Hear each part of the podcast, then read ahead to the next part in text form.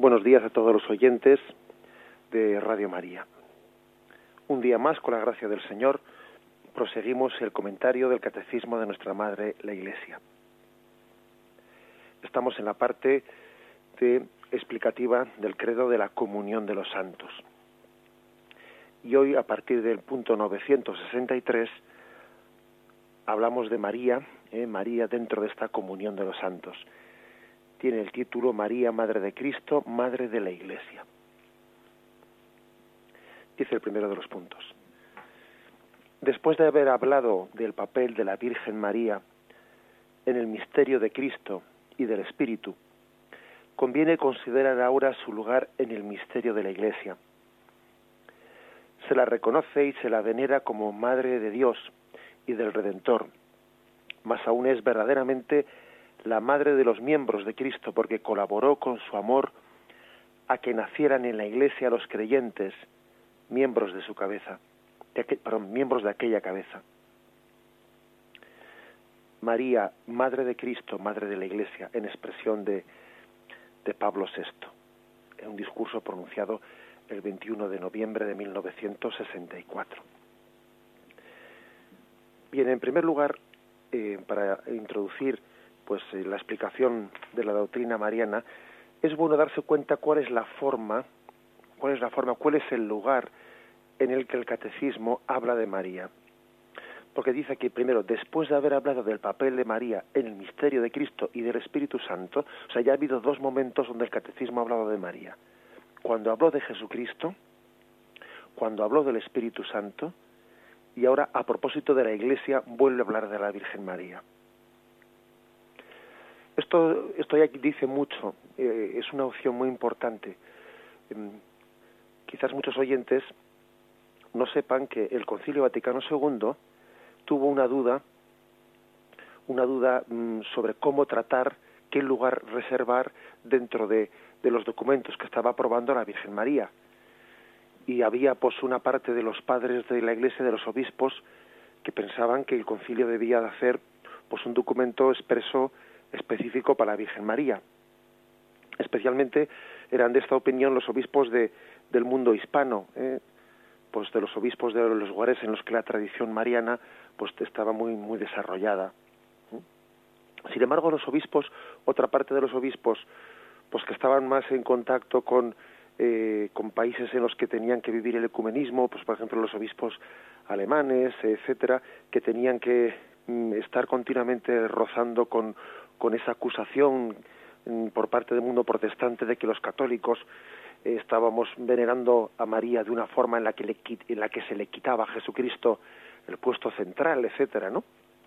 Ellos no eran favorables a, a tratar el tema de María como en un documento aparte, sino que ellos pensaban que se debía de integrar a María dentro de la Constitución, o sea, al hablar de la Iglesia en el Concilio Vaticano II, que María formase parte de, de, ese misterio de la Iglesia. ¿no? Mm, la verdad es que en el Concilio Vaticano II hubo una gran unanimidad a la hora de aprobar los documentos, pues se aprobaban por una mayoría pero abrumadora, igual podía haber dos o tres votos contrarios, ¿no? entre miles y miles de obispos. Y, y por supuesto que también hubo una gran unanimidad a la hora de aprobar eh, pues eh, el documento que es el capítulo octavo de la Lumen sobre María, pero en lo que discutían los obispos no era en el contenido, sino en cómo tratar, en si tratar a María aparte o tratar el tema de María integrado dentro de, del misterio de, de la Iglesia. Finalmente, por muy pocos votos de diferencia, decidieron eh, tratar el tema de María dentro de la Iglesia. Y así se reservó un capítulo, el capítulo octavo de la Constitución sobre la Iglesia, a María y bueno en aquel momento aquello había sido pues una discusión pues muy digamos muy muy vehemente y los los hispanos pues habíamos mantenido habíamos mantenido la la opinión de que se ensalzaba más la la figura de, de María si se le reservaba un documento aparte para ella no pero luego la digamos que la, la experiencia ha demostrado que el Señor sabe hacer las cosas y que esa forma de hablar de María integrada plenamente, ¿no? Pues dentro de, del dogma católico, integrada plenamente en nuestra fe sobre Jesucristo, integrada plenamente en nuestra fe sobre el Espíritu Santo, integrada en nuestra fe sobre la Iglesia, esa forma de hablar de María la ensalza mucho más. María eh, adquiere de esta forma pues un puesto más principal, se destaca más a María cuando se le une más a Cristo, se destaca más a María cuando se le une más al Espíritu Santo. No siempre el tratar aparte una, eh, pues un, un, tema es una manera de dignificarlo más, ¿no? Cuando mejor se, cuanto mejor eh, o más cerca está o, o, o cuanto más tratemos de Cristo y más unida se vea la figura de María a Cristo, más, más estamos ensalzando a María. Cuanto más unida esté la figura de María al Espíritu Santo, más entonces estamos denegando a María, etcétera, etcétera. ¿eh? Por eso el catecismo, siguiendo ese mismo estilo que, hizo el Vaticano II, va tratando de María en distintos momentos del catecismo. Cuando habló de Jesucristo, cuando habló del Espíritu Santo y ahora cuando habla de la Iglesia. Es una manera de ver a María perfectamente integrada en el dogma católico, ¿eh? perfectamente integrada. Y es la mejor, la mejor respuesta que se le puede dar aquellos que piensen que nosotros hemos hecho de la devoción mariana algo ajeno, ¿eh? algo ajeno a, pues al, Evangelio, algo eh, que no se integra en, en la fe de la Iglesia primitiva, algo que no tiene nada que ver con la cristología, pues esa es la mejor respuesta. La mejor respuesta a esas acusaciones es demostrar cómo cuando hablamos de Cristo, pues lógicamente al final nos, nos nace espontáneamente hablar de María como la mejor discípula de Cristo. Cuando hablamos del Espíritu Santo, nos nace espontáneamente hablar de María como el alma que mejor se desposó con el Espíritu Santo. Cuando hablamos de la Iglesia, nos sale espontáneamente hablar de María como, como modelo eh, de esta iglesia. Es el mejor estilo. Por otra parte, esto, esto engarza con la mejor tradición de la Iglesia Católica, en la que los mejores santos marianos, como San Luis Griñón de Montfort, San Luis María Griñón de Montfort, San Maximiliano Colbe, etcétera, todos estos santos que han sido los santos más marianos de nuestra tradición, han tenido una devoción a María muy, muy engarzada con esa fe cristocéntrica y con esa, y con esa eh, visión de la espiritualidad plenamente movida por el Espíritu Santo. Fijaros, por ejemplo, cuando San Maximiliano Colbe utiliza la imagen de que María, María es el molde, el molde en el que el Espíritu Santo formó a Jesucristo y es una imagen en la que a María le, le, une perfectamente pues con toda la cristología y con toda la neumatología, ¿no? Con toda la pues pues nuestra fe en el Espíritu Santo. Dice él, ¿no? María es el molde en el que el Espíritu Santo formó a Jesucristo. Si queremos pues ensalzar a María tal como ella pues se merece, ¿no? Pues la, la, la Iglesia ha entendido que la mejor forma de hacerlo es insertarla, o sea, explicar su misterio no aparte, sino insertado, ¿no?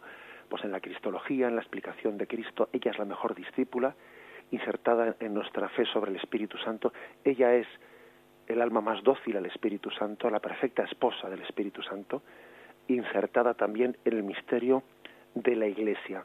Ella es la madre de la Iglesia, aquella a la que le fue encomendada al pie de la cruz a todos sus discípulos y fue madre de la cabeza, es también madre de de ese cuerpo, ese cuerpo místico de Cristo. Esta es la forma de presentarla. ¿eh? Vamos a meditarlo y continuamos enseguida.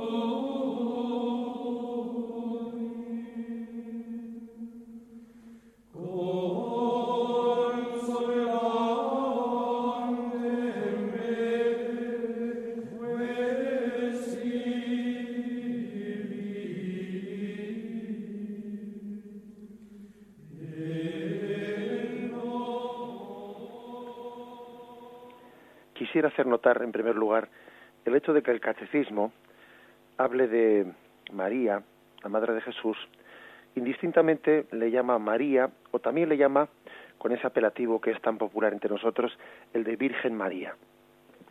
El punto 963 que hemos comenzado comentando dice, después de haber hablado del papel de la Virgen María, y creo que no tenemos que eh, avergonzarnos jamás no de ese apelativo de Virgen María.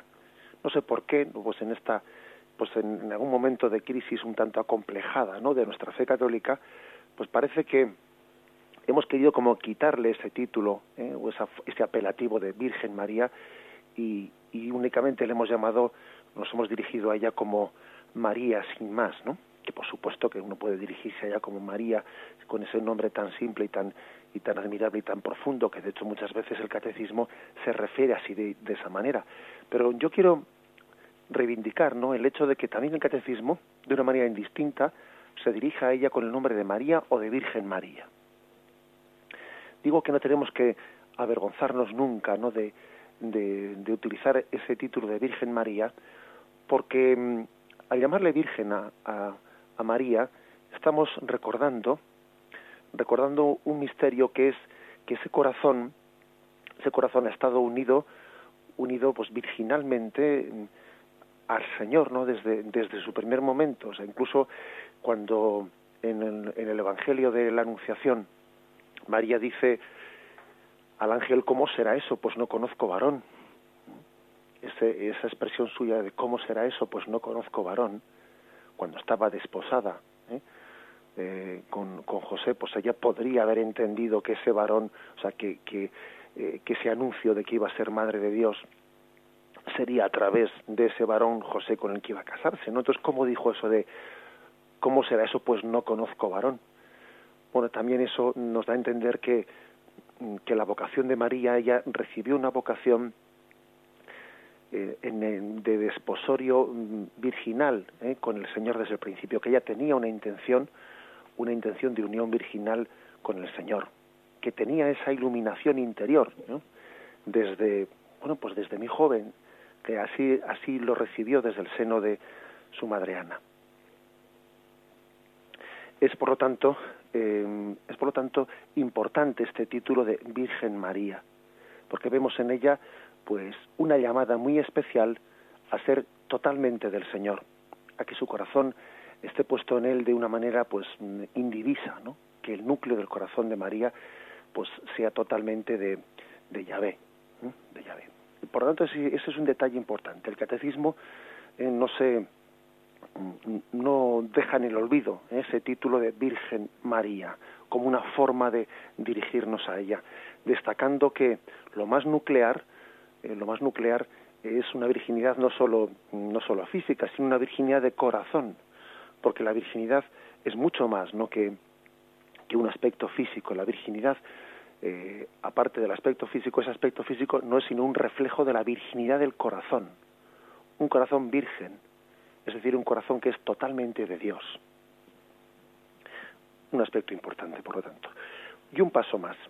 Eh, San Luis María Griñón de Montfort dice él que una de las razones por las que tan pocas almas no llegan a la plenitud de la santidad. Una de las razones por las que pues, no avanzamos en el camino de la santidad como debiéramos de avanzar es porque María no está suficientemente presente en nuestra vida. Eso lo dice él, con, lo destaca con mucha fuerza.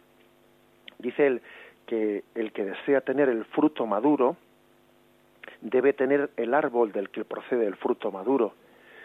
Y dice, si Cristo es el fruto de la vida, a María le llama el árbol de la vida en el cual recibimos ese fruto. Esa es una manera en la que San Luis Griñón, San Luis María Griñón de Montfort presenta a, a María como el árbol del que nos vino el fruto de la vida. Incluso hace esa comparación de que hubo un árbol, un árbol en el, en el paraíso y este es el nuevo árbol, ¿no? Del que nos viene el fruto, el fruto de la vida. Una vez más, pues, mm, se insiste en que en la, presentación de la figura de María está íntimamente ligada a Jesucristo. Damos un paso más en el siguiente punto, 964. Totalmente unida a su Hijo. El papel de María con relación a la Iglesia es inseparable de su unión con Cristo. Deriva directamente de ella. Esta unión de la Madre con el Hijo en la obra de la salvación se manifiesta desde el momento de la concepción virginal de Cristo hasta su muerte. Se manifiesta particularmente en la hora de, su pasión. La bienaventurada Virgen avanzó en la peregrinación de la fe y mantuvo fielmente la unión con su Hijo hasta la cruz. Allí, por voluntad de Dios, estuvo de pie, sufrió intensamente con su Hijo y se unió a su sacrificio con corazón de madre, que llena de amor daba su consentimiento a la inmolación de su Hijo como víctima. Finalmente Jesucristo, agonizando en la cruz, la dio como madre al discípulo con estas palabras, Mujer, ahí tienes a tu Hijo. Hay una forma, por lo tanto, de, de, explicar a María como que es la que está totalmente unida a su Hijo. Incluso mm, el hecho de que especialmente se presente a María eh, como mm, dando a luz a la Iglesia al pie de la cruz, pues tiene, tiene una, un profundo sentido de, de corredención eh, junto con Jesucristo. María está también ahí teniendo un parto, ¿no? Si tuvo un parto, un parto milagroso, el parto virginal de Jesucristo, sin embargo, este otro parto, el parto de dar allí a luz a la iglesia, fue un parto doloroso, un parto en el que esta vez sí, ¿eh? María sangró profundamente en su corazón, y entendió que aquellas palabras de que una espada le iba a atravesar el corazón se estaban cumpliendo. María nos dio a luz con, con dolor al pie de la cruz. Nos dio, a, nos dio a luz en un parto en el que ella se, se asoció a la pasión de Jesucristo eh, fijaros bien, yo creo que lo, que lo grandioso, lo que destaca el catecismo de María, es que lo propio de una madre es tener un amor carnal en el que lo que quiere es evitar que su hijo sufra. Eso es lo bueno, eso es lo que le sale un poco por instinto natural a una a una madre, ¿no? Que mi hijo no sufra. Que mi hijo no sufra. Sin embargo, es mayor, ¿no? el amor espiritual, el amor el amor en Dios que tiene María a su hijo que el amor carnal. Y por eso María no, no le disuade a Jesús de su entrega a la cruz. Más bien con su presencia Jesús em, encuentra un auténtico pues aliciente, un aliciente que, que, le estimula la fidelidad en el camino de la cruz.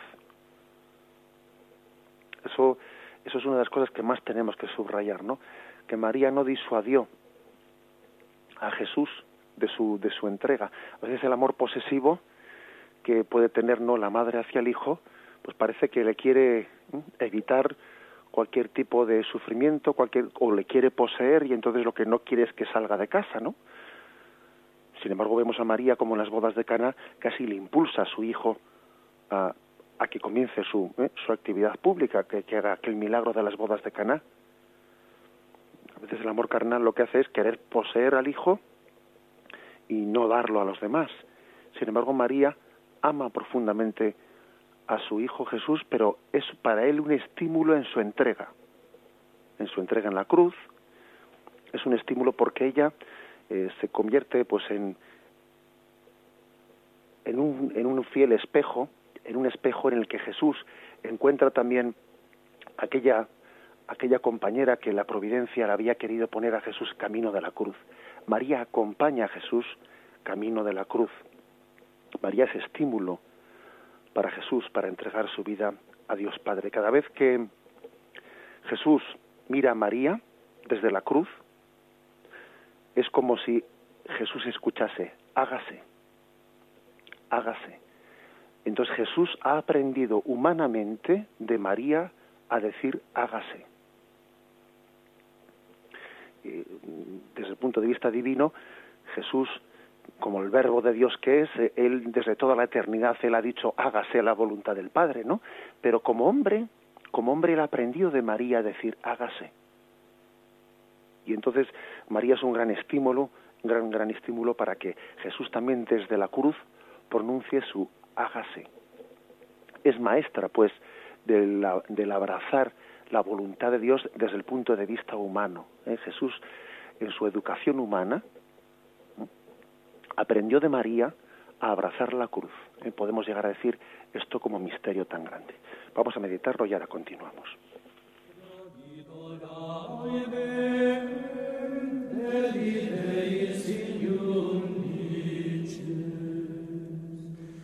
Creo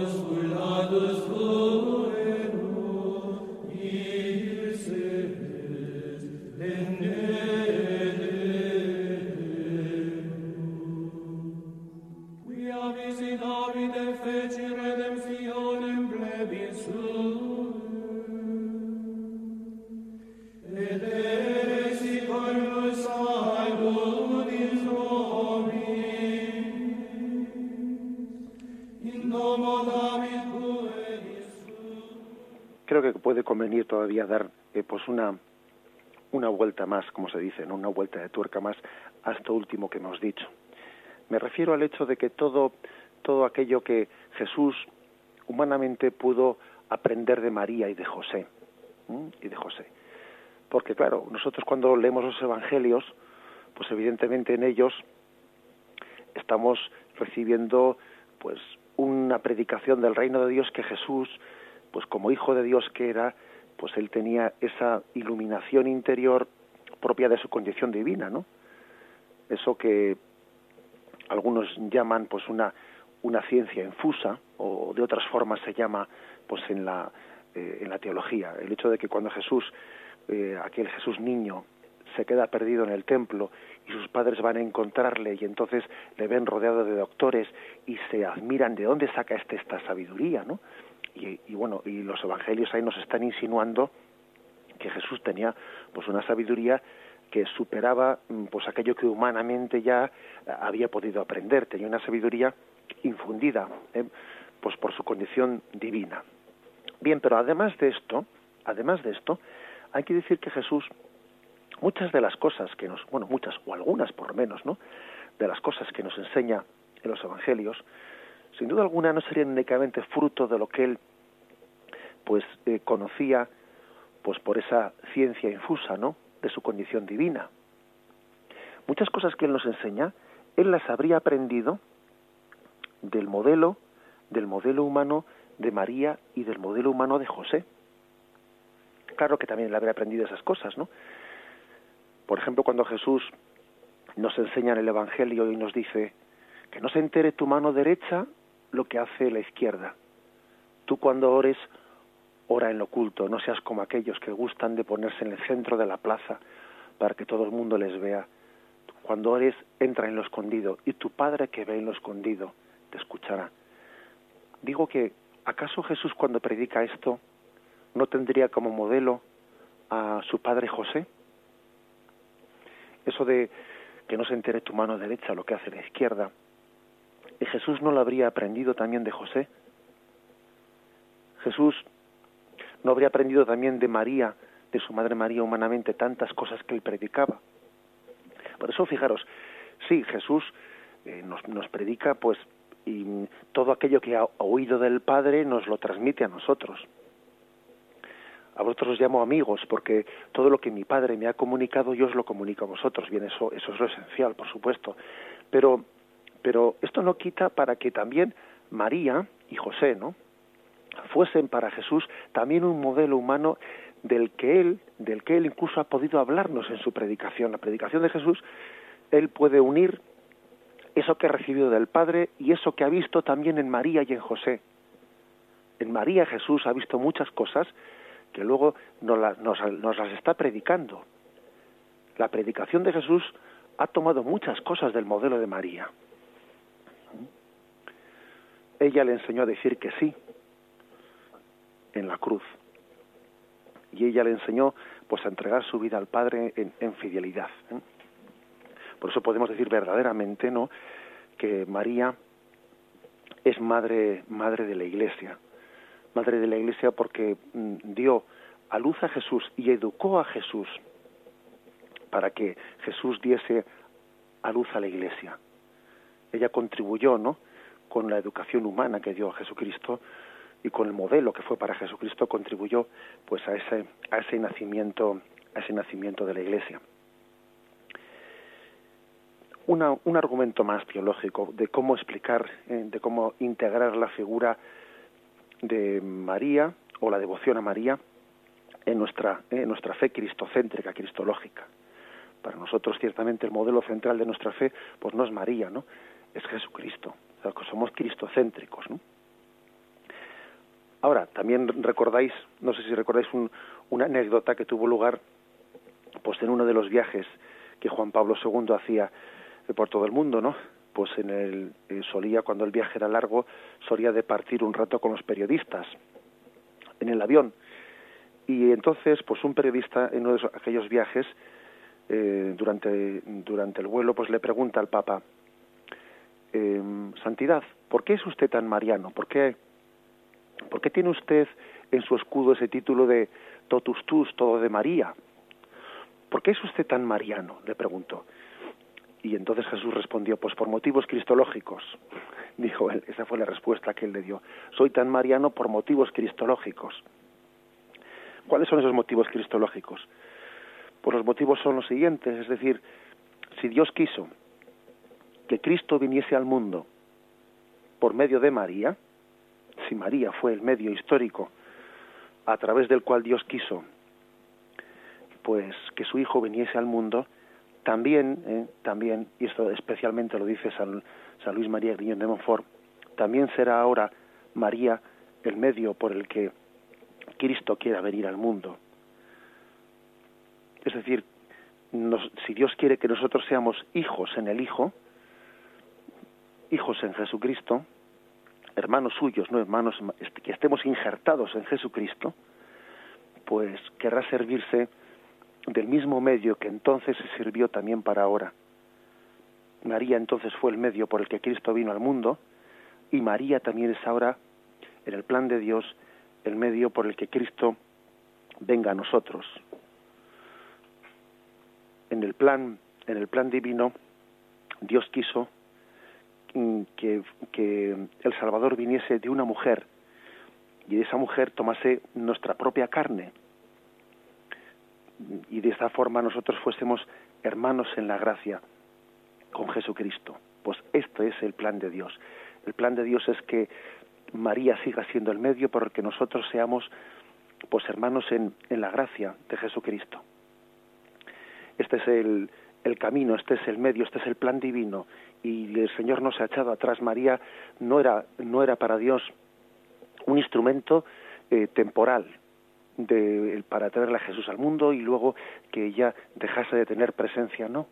Mm, él da unos dones que quieren ser prolongados. María sigue siendo el puente, sigue siendo el camino para que Jesús nazca, nazca en nosotros. Incluso cuando un sacerdote, ¿no? Pues está celebrando la Santa Misa, el momento en que él llega el momento central de la consagración, y abre las manos pidiendo que el Espíritu, que el Padre envíe el Espíritu Santo sobre estos, esos dones del pan y el vino para que se conviertan en el cuerpo y la sangre del Señor.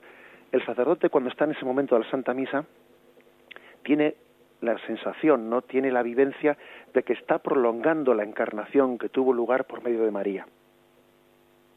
Por medio de María.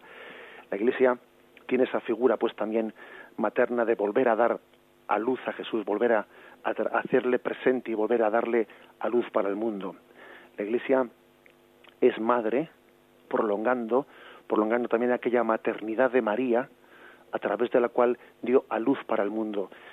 El sacerdote pide al Padre que envíe el Espíritu Santo para que aquel pan y aquel vino se conviertan en el cuerpo y la sangre de Cristo como ocurrió en el seno de María, para darlo a luz al mundo, para darlo a comer al mundo, para que sea alimento para el mundo. La Iglesia pues prolonga esa imagen de maternidad que tuvo María pues en su vocación, en su, en su razón de ser. Y lo meditamos y continuamos enseguida.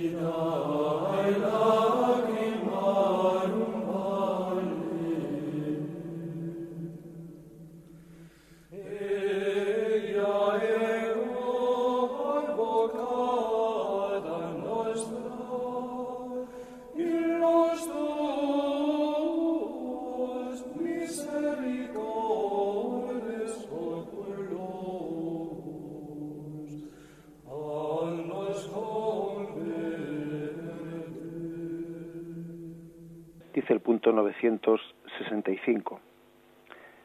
Después de la ascensión de su hijo, María estuvo presente en los comienzos de la Iglesia con sus oraciones. Reunida con los apóstoles y algunas mujeres, María pedía con sus oraciones el don del Espíritu que en la Anunciación le había cubierto con su sombra. Es algo en lo que pocas veces hemos meditado. O sea, ¿qué forma pudo tener María de estar presente en la iglesia primitiva después de que su hijo ascendió a los cielos? Si el Señor le dijo a Juan, ahí tienes a tu madre, ahí tienes a tu hijo, le dijo luego María, y dice el Evangelio, desde aquel momento Juan la recibió en su casa, la recibió como una de sus cosas, no como su tesoro preferido. No sabemos cuánto tiempo, cuánto tiempo pasó María en casa de Juan. No sabemos cuánto tiempo pasó entre eh, ese momento en el que Jesús asciende a los cielos y luego tiene lugar la venida del Espíritu Santo y la dormición de María. ¿Cuántos años fueron? No lo sabemos. Pero sí que es bueno este punto 965, ¿no? casi nos pide que hagamos pues un esfuerzo eh, de imaginación y de reflexión sobre qué papel tuvo María en aquellos años, fuesen muchos o fuesen pocos, no lo sabemos. Hay distintas tradiciones también de dónde, eh, de, dónde pudo estar María, algunos dicen que en Éfeso, etcétera, bueno, pues no lo sabemos seguro. ¿eh? Pero lo importante es imaginarnos en conformidad ¿no? con los datos que tenemos cuál fue el papel de María. Por una parte aquí se insiste, se subraya mucho en este punto del catecismo el papel que tuvo ella de orar, ¿eh? orar pidiendo la venida del Espíritu Santo. María ejerce una función eminentemente contemplativa en aquel momento en la Iglesia. Contemplativa parece que es como aquella que atrae el Espíritu Santo a la Iglesia, como un pararrayos en el, en el sentido no de, no de atraer algo que destruye, sino algo que, que edifica, algo que constituye la Iglesia. María atrae, tiene esa fuerza de atracción dentro del cenáculo. Es verdad que el Espíritu Santo vino a todos los allí presentes, ¿no? Pero si alguien había que tenía esa fuerza de atracción hacia el Espíritu Santo dentro de aquel cenáculo era María. Por eso se le describe a ella rodeada del colegio apostólico y con unas lenguas de fuego, ¿no?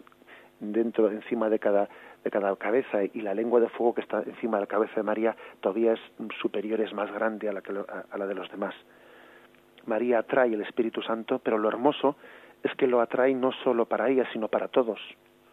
Para todos. El Espíritu Santo no vino solo sobre su cabeza, sino sobre la de todos los apóstoles. Vino en virtud, en virtud de, de, esa fuerza de, de, de atracción que tenía María, ¿no? de ese don del amor de Dios que se complace en María como que como que María es el jardín de Dios. María es el así también la así también la la describen algunos santos padres, ¿no? María es el jardín de Dios en el que Dios se complace en pasear. Es el lugar más bello de la creación en el que, al que Dios se complace en venir. Allí tiene Dios su descanso, en ese jardín hermoso. Por eso el Espíritu Santo viene con fuerza a María y en torno a María a toda la Iglesia. Tiene una fuerza pues de atracción impresionante, ¿no? María y el Espíritu Santo son como dos polos que se atraen. María tiene sed del Espíritu y el Espíritu también se complace en descansar en ese hermoso huerto, en ese hermoso jardín, ¿no? que es que es María. Por eso la primera función de la Virgen María es atraer el Espíritu Santo hacia su iglesia, atraerlo. El Espíritu Santo se goza de habitar en la iglesia porque en ella está María y María y la iglesia es imagen de María, ¿no? Bien, pero además de esto, después del día de Pentecostés, María seguiría orando, ¿no? Porque sabemos que el Espíritu Santo está continuamente viniendo. Nosotros pedimos un año que venga el Espíritu Santo, pues en Pentecostés y el siguiente año lo seguiremos pidiendo, porque no es un don puntual, ¿no? Sino que el Espíritu Santo continúa viniendo. Pero también creo que otro aspecto de, de lo que allí María hizo o cómo vivió aquellos años, nos lo podemos imaginar, pues en, eh, en que María, pues claro, con toda seguridad, con toda certeza, María participaría en la Eucaristía, ¿eh? en la Eucaristía desde el primer domingo. María asistiría como, como la primera de, las, de, los fieles cristianos a la Eucaristía y María comulgaría. Claro que comulgaría y María recibiría a su Hijo Jesucristo. No olvidemos que la Eucaristía fue celebrada desde, desde el primer domingo. La Iglesia celebró la Eucaristía, un poco más tarde pasó a celebrarse todos los días, ¿no? Pero al principio la Eucaristía se celebraba eh, los domingos. Bueno, pues María estaría recibiendo a Jesús y debemos de meditar de qué forma lo recibiría, qué unión tan grande podría tener María a través del sacramento de la Eucaristía con su Hijo. Es una gran ayuda para que nosotros cuando nos acerquemos a la comunión, pues le pidamos a María la gracia de, de tener una unión eh, sacramental con, con Cristo como ella eh, la pudo tener. María estaba recibiendo en el sacramento de la Eucaristía a quien ella había llevado en su seno. Estaba recibiendo el cuerpo y la sangre que había sido engendrado en su seno. Es un misterio de unión pues impresionante, ¿no? que nos cuesta incluso pues pues imaginar.